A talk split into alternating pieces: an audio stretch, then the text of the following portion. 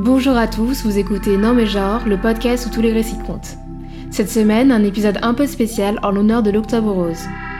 L'Octobre Rose est une campagne dédiée à sensibiliser la population au dépistage du cancer du sein et se déroule pendant tout le mois d'octobre.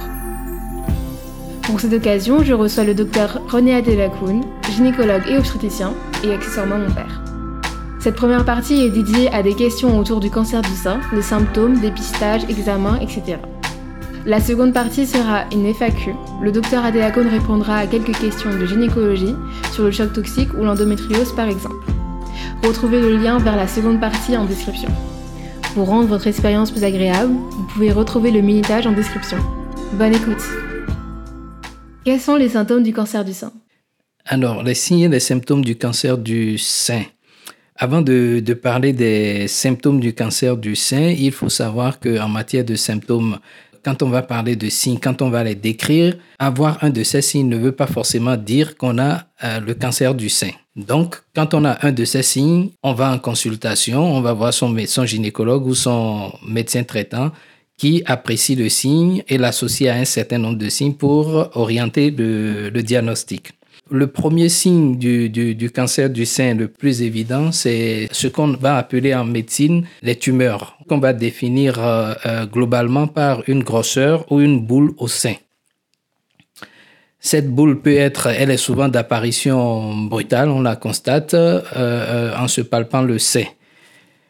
Le deuxième signe, ça va être la douleur au niveau du sein. Donc, on touche le sein et on s'aperçoit qu'on a une douleur à un endroit précis euh, du, du, sein, il faut aller voir son, son, médecin traitant ou son gynécologue qui appréciera la douleur et avec la palpation verra s'il y a une boule associée, donc s'il y a une grosseur associée. Moins souvent, et on n'y pense pas toujours, c'est les modifications de, portant sur le sein. Les boules, les tumeurs, les grosseurs peuvent modifier l'anatomie le, du sein, peuvent modifier le galbe du sein, mais on va se pencher surtout sur les modifications de l'aspect de la peau, de la couleur de la peau du, du, du sein.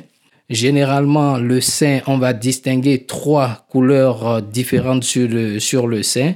Euh, en partant du mamelon, qui a une couleur particulière selon la couleur de la peau, selon la, race de la, de la patiente. Le mamelon, qui est souvent plus foncé. Après, on va avoir une autre couleur au niveau de l'aréole ma mamelonaire, donc euh, la partie qui entoure juste après le, le, le, mamelon, et après le reste, de la, le reste du sein.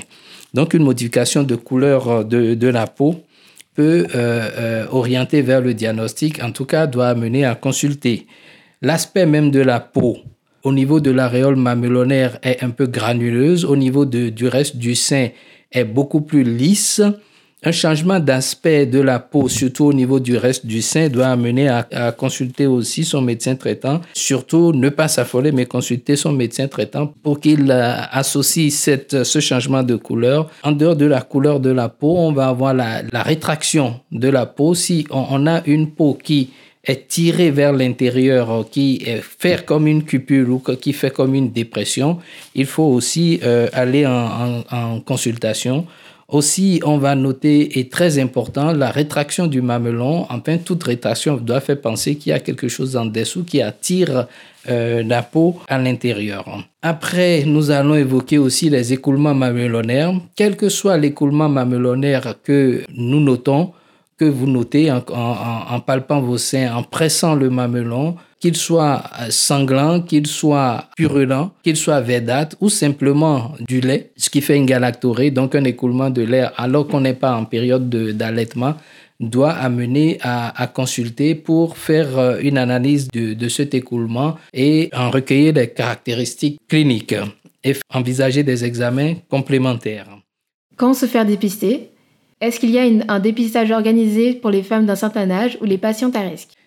Alors, quand se faire dépister pour le cancer du, sein, je dirais plutôt à, tout âge, à partir de 18 ans. Les cancers de sein à partir de 18 ans sont très peu fréquents, mais ne sont pas exceptionnels. Donc, dans ce cadre, le premier pilier du dépistage du cancer du sein est l'autopalpation du sein que toute femme en âge de procréer, donc à partir de 18 ans, doit euh, faire, donc autopalpation, doit faire soi-même une fois par mois dans la semaine qui suit les, les règles. Donc dans la semaine qui suit les règles, c'est la période où les seins sont le moins tendus et le moins douloureux.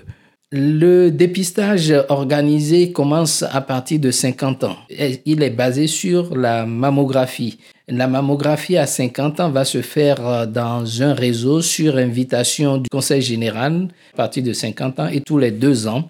Si elle n'est pas normale, les praticiens, donc les radiologues, orienteront vers des examens complémentaires, soit une IRM, soit une échographie en complémentaire.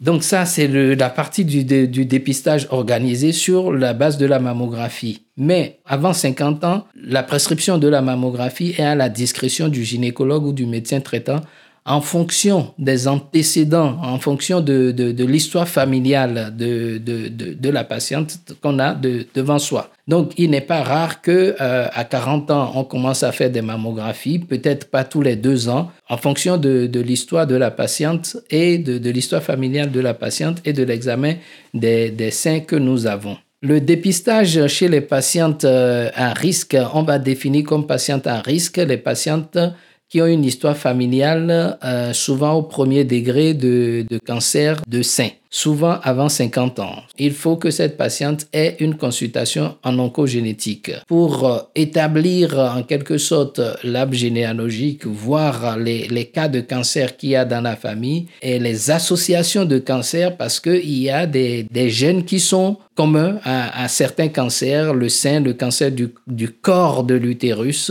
le cancer du corps de l'utérus qu'on appelle euh, communément le cancer de, de, l'utérus, le cancer du côlon voir si en dehors de ce cas de cancer de, sein, s'il n'y a pas d'autres cancers du côlon dans la famille ou s'il n'y a pas d'autres cancers de prostate même dans la famille ou s'il n'y a pas d'autres cancers de, du corps de l'utérus et faire des associations pour proposer une prise en charge à cette patiente.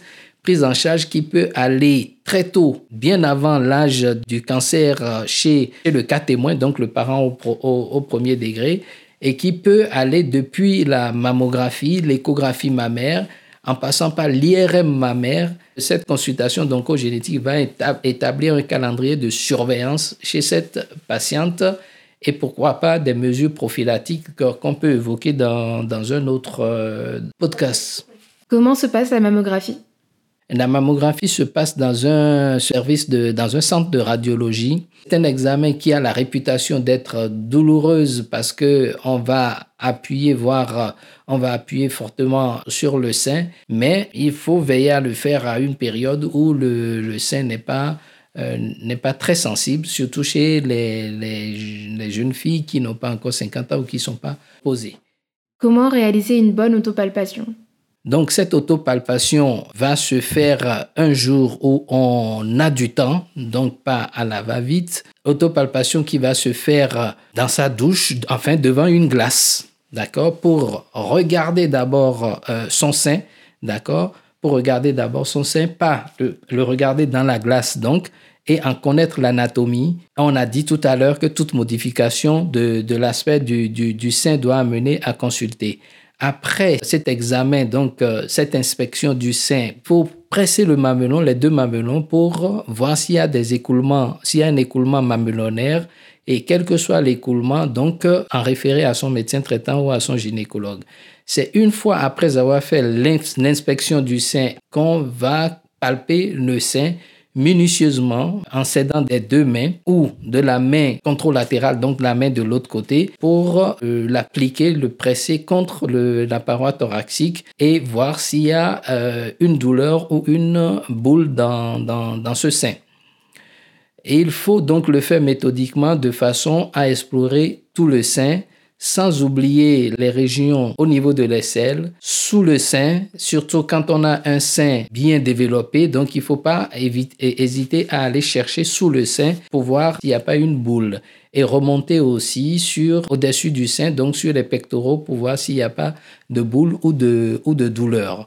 Donc, ça, c'est le premier pilier du dépistage à faire une fois par mois donc, se donner 12 euh, chances dans le mois de découvrir quelque chose qui se développe.